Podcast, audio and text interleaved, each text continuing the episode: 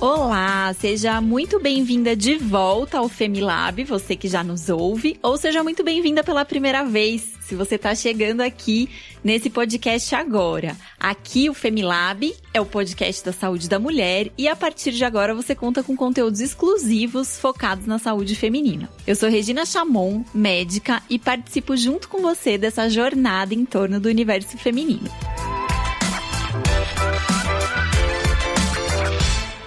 E você também pode seguir as nossas redes sociais do FEMI. Os nossos canais oficiais são arroba Femilaboratório da Mulher no Facebook e no Instagram, arroba Femilab. Aproveita e compartilhe essa novidade com outras mulheres para que elas também façam parte dessa jornada com a gente. E hoje a gente vai falar de um assunto sério que atinge muitas mulheres na fase reprodutiva e interfere diretamente na qualidade de vida e bem-estar. O nosso bate-papo é sobre endometriose, que é uma condição que, além de causar dor e cólicas no período menstrual, impacta diretamente na fertilidade das mulheres. Por isso, nesse episódio, nós vamos entender o que, que é a endometriose, conhecer os seus sintomas, quais são os exames necessários para o diagnóstico e também a importância de procurar ajuda. Para isso, nós convidamos uma especialista no assunto, a doutora Júlia Barbie. A Júlia é ginecologista e obstetra, formada na Universidade Federal do Rio Grande do Sul. Fez residência médica em ginecologia e obstetrícia na Beneficência Portuguesa e mestrado na Universidade Federal de Ciências da Saúde de Porto Alegre. Ela tem título de especialista em ginecologia e obstetrícia pela Febrasgo e medicina fetal e obstetrícia de alto risco pelo Hospital Israelita Albert Einstein. A Júlia também é sócia da clínica Esther Health em Moema, São Paulo. Júlia, seja bem-vinda ao Femilab. Olá, Regina. Olá a todas. Muito obrigada por esse convite, por essa oportunidade de estar aqui participando com vocês. E esse assunto é de fundamental importância para todas nós mulheres. Bom, Júlia, eu queria começar trazendo um dado aqui que, de acordo com a Organização Mundial de Saúde, a endometriose atinge 176 milhões de mulheres no mundo. E no Brasil, cerca de 15% da população feminina é atingida. É, é um número bastante grande, né? Então eu queria começar te perguntando, Júlia, o que, que de fato é a endometriose? Sim, então a importância desse tema se dá realmente devido aos dados que você falou, Regina, é um número muito grande de mulheres que têm essa doença. E basicamente, o que, que a gente fala, né? O nosso útero, ele tem um revestimento interno que a gente chama de endométrio. Essa é a camada que descama todos os meses, que é a famosa menstruação.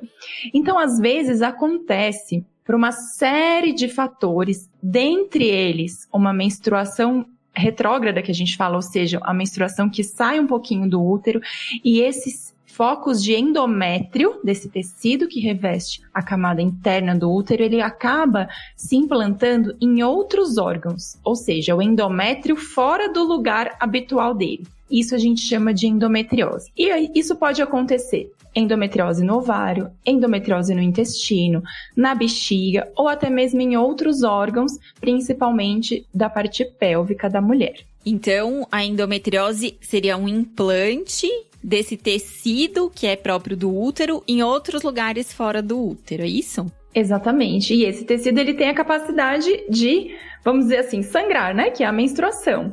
E qual vai ser o principal problema disso? A dor que isso vai causar e a gente vai falar bastante sobre isso aqui no episódio de hoje. Então a dor é um sintoma importante, eu imagino, e quais seriam outros sintomas, Júlia, que podem ser característicos da endometriose? Então isso é muito importante, é, todas as mulheres saberem porque se tem aquele mito, né? Ah, dor cólica na menstruação é normal, é normal. A avó falava, a mãe falava. Isso vai de geração em geração e as mulheres muitas vezes vão aceitando essa informação como verdadeira, quando não é. E esses sintomas que a gente vai falar são é, muito prevalentes, ou seja, muitas mulheres têm esses sintomas durante principalmente o período menstrual. Então eu vou falar dos seis sintomas da endometriose. O primeiro e o mais importante é a dor no período menstrual e são dores intensas, viu, Regina? Não é somente uma dor leve que coloca uma bolsinha de água quente e isso logo passa. São dores incapacitantes muitas vezes que levam a mulher a procurar um pronto socorro para fazer uma medicação endovenosa porque aquela dor não passa com nada. Falta o trabalho, falta a escola, então são dores realmente com prejuízo na sua qualidade de vida. E também pode acontecer dores entre as menstruações, porque a, hum. a, dor da menstruação é uma dor cíclica, ela vem todos os meses. Mas entre uma menstruação e outra, não é para a mulher ter dor. E muitas mulheres com endometriose têm também esse sintoma de dores no meio do ciclo, em períodos que não têm a ver com a menstruação em si. Ô, Júlia, essa dor é uma dor em região ali perto do útero, uma dor de como se fosse aquela dor de cólica menstrual mesmo. O que diferencia é a intensidade dela, é isso? Ou a dor pode dar em outros lugares? Isso, vai ser uma dor pélvica, né, na, como sendo cólica menstrual mesmo. Se for durante o período menstrual, vai ser uma cólica muito exacerbada. E essas dores fora do período menstrual têm outras características, pode ser uma fisgada, uma pontada, ou também uma dor tipo cólica menstrual, mesmo na ausência de menstruação. Outras dores que podem surgir também durante o período menstrual são a dor para evacuar e a dor para urinar. Então, essas dores são muito características da endometriose e a mulher precisa ficar atenta a esses sintomas. E o ponto também fundamental que a gente sempre pergunta nas nossas consultas é a dor durante a relação sexual. E a dor da endometriose na relação, ela é uma dor profunda, a gente fala dor de profundidade, né? Quando encosta no fundo da vagina e tem aquela sensação de dor. Não é uma dor no comecinho da penetração, como pode ter em alguns outros problemas na saúde da mulher. E o sexto ponto, que também você até mencionou no começo, é a dificuldade para engravidar. Então, a endometriose ela está muito associada à dificuldade, à infertilidade feminina, e é por isso que a gente precisa estar atento a esses sintomas e buscar tratamento o quanto antes. Júlia, então só fazendo um resumão aqui dos seis sintomas que você falou, né? Então é dor cólica muito intensa no período menstrual, uma dor fora do período menstrual, a dor para evacuar, dor para urinar, dor no fundo lá da vagina, né, durante a relação sexual e a dificuldade para engravidar, é isso? Isso, isso mesmo.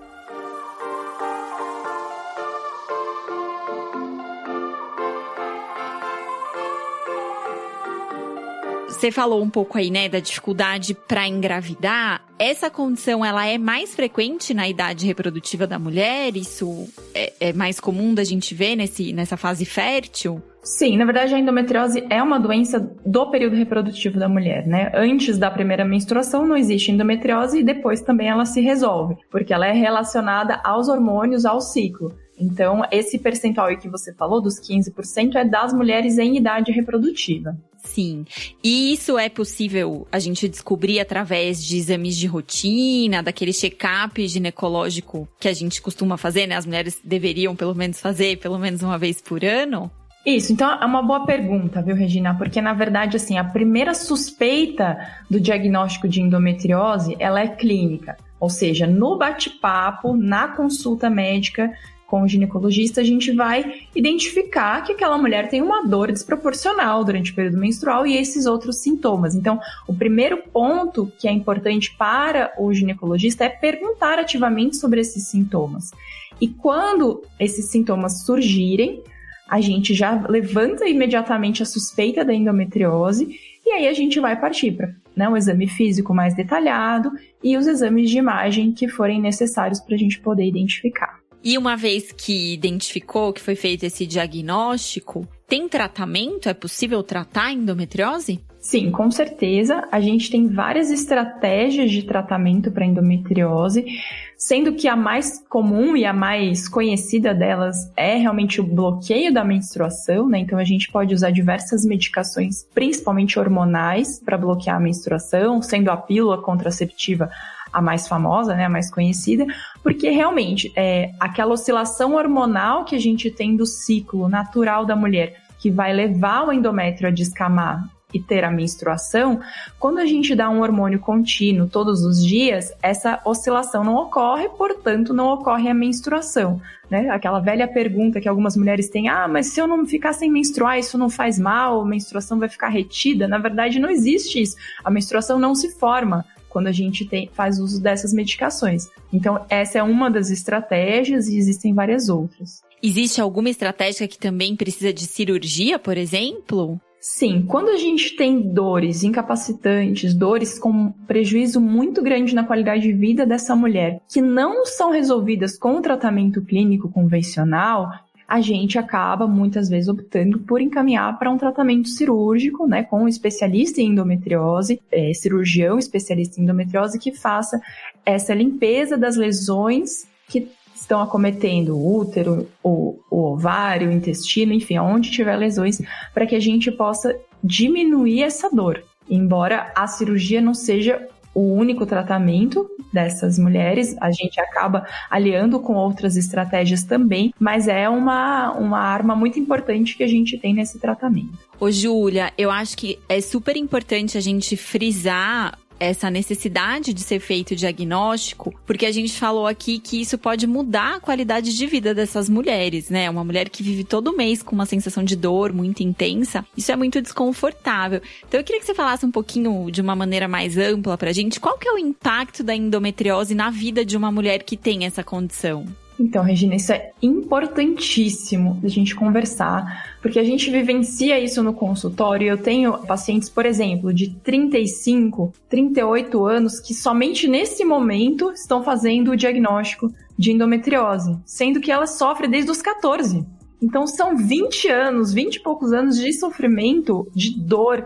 E ela ouve muitas vezes: Isso é normal, isso é frescura, para com isso. Ah, aqui todo mundo teve cólica na família, ninguém morreu por causa disso. Então essas mulheres ouvem coisas absurdas. E além desse impacto emocional que vai trazendo, a dor propriamente dita que atrapalha as atividades, atrapalha o trabalho, é, muitas vezes ela tem que faltar ou trabalhar numa condição assim de dor, ela tá ali presente de corpo físico, mas não tá conseguindo produzir, não tá conseguindo fazer nada, então o prejuízo na qualidade de vida é o ponto fundamental para a gente conversar sobre esse, sobre esse assunto, né, das mulheres que têm endometriose, e é o que a gente mais, mais vê, né, o tratamento sendo feito e ela restaurando uma qualidade de vida que ela nem lembrava, nem sabia que tinha, naqueles dias do mês onde ela menstruaria, né? Então isso é muito, muito legal.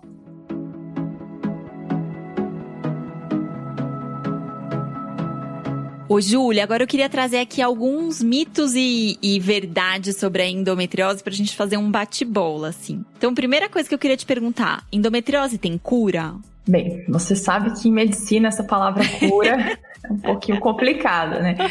Endometriose tem tratamento, tem, tem acompanhamento, a gente pode ter a remissão completa dos sintomas, então a mulher pode ficar bem, ela pode ficar 100% bem, ter uma vida absolutamente normal, sendo portadora de endometriose. Então a gente tem um controle. Isso, exatamente. Bom, seguindo aqui nos nossos mitos e verdades, eu queria saber se a endometriose é hereditária, se ela passa de mãe para filha. Bem, a hereditariedade existe na endometriose, tem um componente, sim, mas não é a única, é, a única característica. Então, não necessariamente uma mãe tendo endometriose, a filha vai ter. E a endometriose aumenta o fluxo da menstruação? Faz a mulher menstruar mais? A endometriose tem a característica principal de causar dor e trazer esses sintomas que a gente já conversou. Normalmente, quando tem aumento de fluxo, tem alguma outra condição associada. Tá, aí tem que fazer uma investigação nesse sentido, né? Sim. Bom, a gente viu aqui já que a endometriose acontece durante o período fértil, mas eu queria saber se ela só se desenvolve na mulher jovem, quando ela começa a menstruar, ou se isso pode ser já mais numa fase um pouco mais tardia da, dessa vida fértil da mulher? Então, o mais comum são menstruações in, é, com cólicas intensas já desde a primeira menstruação. É o quadro típico da endometriose, mas ela, essa dor ela pode aparecer mais para frente na vida, sim. Então, meninas, fiquem de olho aí. E é uma pergunta que eu imagino a resposta, mas eu queria saber se as mulheres com endometriose se elas são mais estressadas e ansiosas. Bem, a gente sabe, Regina, que esse, essa questão do estresse, do controle emocional, faz parte do tratamento da endometriose. Então, a resposta, vamos dizer que seria sim, tá? Faz...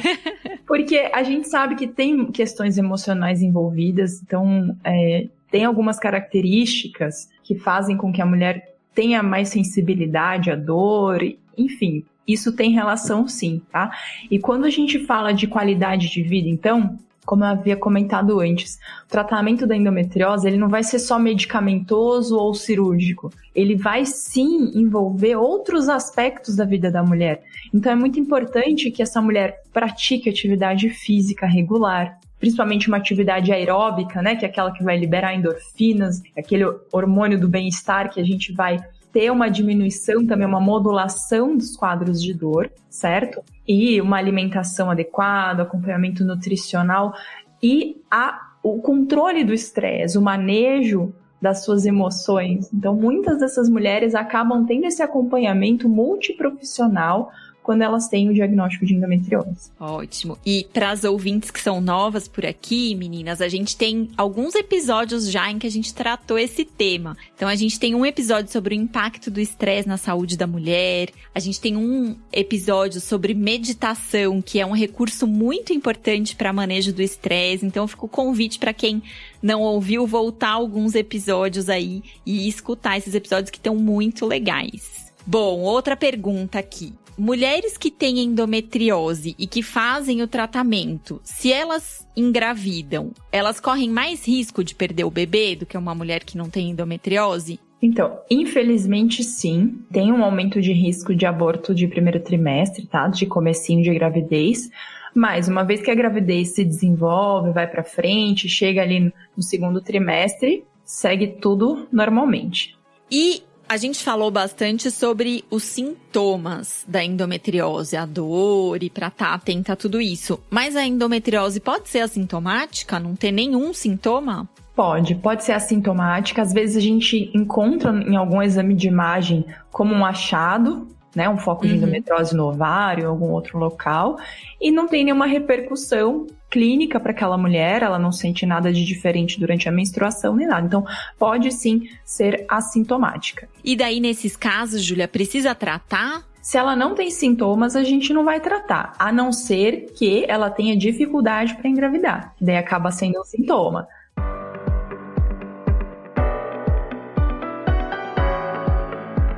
Muito bom, Júlia. Eu acho que a gente conseguiu cobrir de uma maneira bem ampla aí, né? Falamos sobre a importância do diagnóstico, quais são os principais sintomas, o cuidado de não só o cuidado farmacológico que a gente chama, né? Que seria o anticoncepcional, mas também se falou bastante sobre a questão do estilo de vida, e eu acho que isso entra em praticamente tudo quando a gente pensa na saúde da mulher, né? Todas as condições, a gente teve um, um episódio aqui também que foi sobre síndrome dos ovários policísticos, em que a gente falou muito da importância da modificação do estilo de vida como um recurso de tratamento. E aqui nesse episódio a gente está falando de novo. Então acho que isso vale como uma recomendação geral, né, para a saúde da mulher. Júlia, o que, que você me diz sobre isso? Sim, com certeza, Regina. Esse é o ponto-chave, o ponto mais importante, porque é muito fácil, entre aspas, tomar uma, uma pílula todos os dias. Né? É, muito, é muito simples você fazer isso, mas você se conscientizar de que você precisa melhorar os seus hábitos, de que você precisa se alimentar melhor, fazer uma atividade física regular, algo que te dê prazer, né? Se você não gosta de ir na academia, vai fazer alguma coisa, um pilates, uma dança, enfim, mas encontrar essa, esse equilíbrio para que a mulher tenha uma qualidade de vida boa, satisfatória, até mesmo para ela poder cuidar das pessoas que estão à sua volta, né? Eu costumo dizer, Regina, que a mulher é aquela que centraliza o cuidado e ela cuida de tudo e de todos, mas muitas vezes ela se esquece dela mesma. E isso não pode acontecer. Com certeza. E muitas mulheres têm uma sensação de culpa quando estão se cuidando, né? Ai, não, mas eu tinha que estar tá cuidando do filho, do trabalho, da casa e tô aqui parando para me cuidar. Então acho que muitas vezes esse conflito faz com que a gente se deixe um pouquinho de lado. Sim, exatamente. Então, meu recado para as mulheres é cuide de você, cuide da sua saúde, cuide do seu emocional, se sinta bem. Afinal de contas, é aqui que a gente vive nesse corpo, né? A gente tem que estar tá bem nesse corpo. Né? não, não, não, tem outra opção. Não, e quando a gente está se cuidando, quando a gente está bem fisicamente, emocionalmente, a gente consegue cuidar melhor de tudo ao nosso redor, né? A gente está mais disponível emocionalmente, a gente está fisicamente mais resistente. Então, também pensando nesse cuidado do outro, o cuidado do outro começa por a gente se cuidar. Sim, com certeza, isso mesmo. Bom, Júlia, a gente falou bastante sobre esse tema super importante. Eu queria que você fizesse um resumão do que, que a gente falou hoje, o que, que é sua, seu recado para as mulheres que estão ouvindo a gente, que têm endometriose ou que, depois de ouvirem esse episódio, suspeitam que estão com endometriose. Então, eu queria que você deixasse aqui uma mensagem final. Tá certo. Então, se você ouviu esse episódio e se identificou com algum dos sintomas que a gente falou, alguma dessas características, procure um ginecologista que possa te acompanhar, possa diagnosticar esse problema se ele realmente existir e que possa tratar você, porque com certeza, ainda que a sua dor não seja endometriose, você precisa de um acompanhamento, você precisa de um tratamento. Então, ter dor nunca é normal. Você desmaiar durante o período menstrual, toda vez que menstrua é um, é um suplício para você, isso não é normal. Então, se algo está te incomodando, busque ajuda, busque os recursos. Não fique é, achando que é assim mesmo, porque é, esse período não precisa ser um período de sofrimento para você todos os meses. E por fim, para deixar o um recado aqui para todas as mulheres, homens, todo mundo que estiver nos assistindo, é o seguinte: cuide de você, se ame, se valorize, cuide dos seus relacionamentos, mas principalmente cuide da sua saúde para que você possa ter energia disposição para cuidar de todas as outras áreas, como nós falamos. Ai, muito bom, Júlia, muito bom ouvir isso. Júlia, a gente está chegando aqui no final do nosso episódio. Eu queria te agradecer, acho que foi muito esclarecedor, são informações muito fáceis de serem entendidas e eu acho que vai com certeza, eu acho não, com certeza vai ajudar muitas mulheres que estão ouvindo a gente. E eu queria pedir para você divulgar aqui suas redes sociais, seus projetos, como que as pessoas conseguem manter um contato com você? Ah, tá certo. Então, o meu site é www.juliabarbie, barbie com i no final, .com.br e o nosso Instagram é o arroba drajuliabarbie.gineco. E ali pode entrar em contato, mandar lá um direct que a gente vai com certeza responder. Ah, legal, Júlia. A gente também vai deixar aqui na, nas notas do episódio, a gente deixa o link para o site e para o Instagram da doutora Júlia.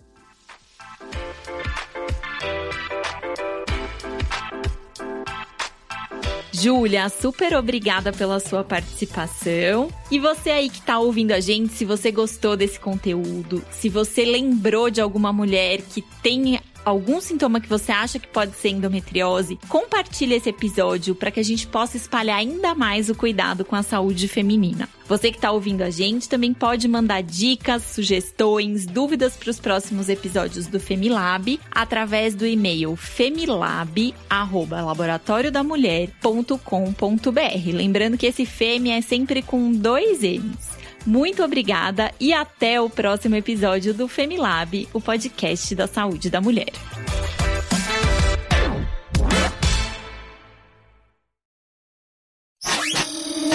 Essa é uma produção do Bicho de Goiaba.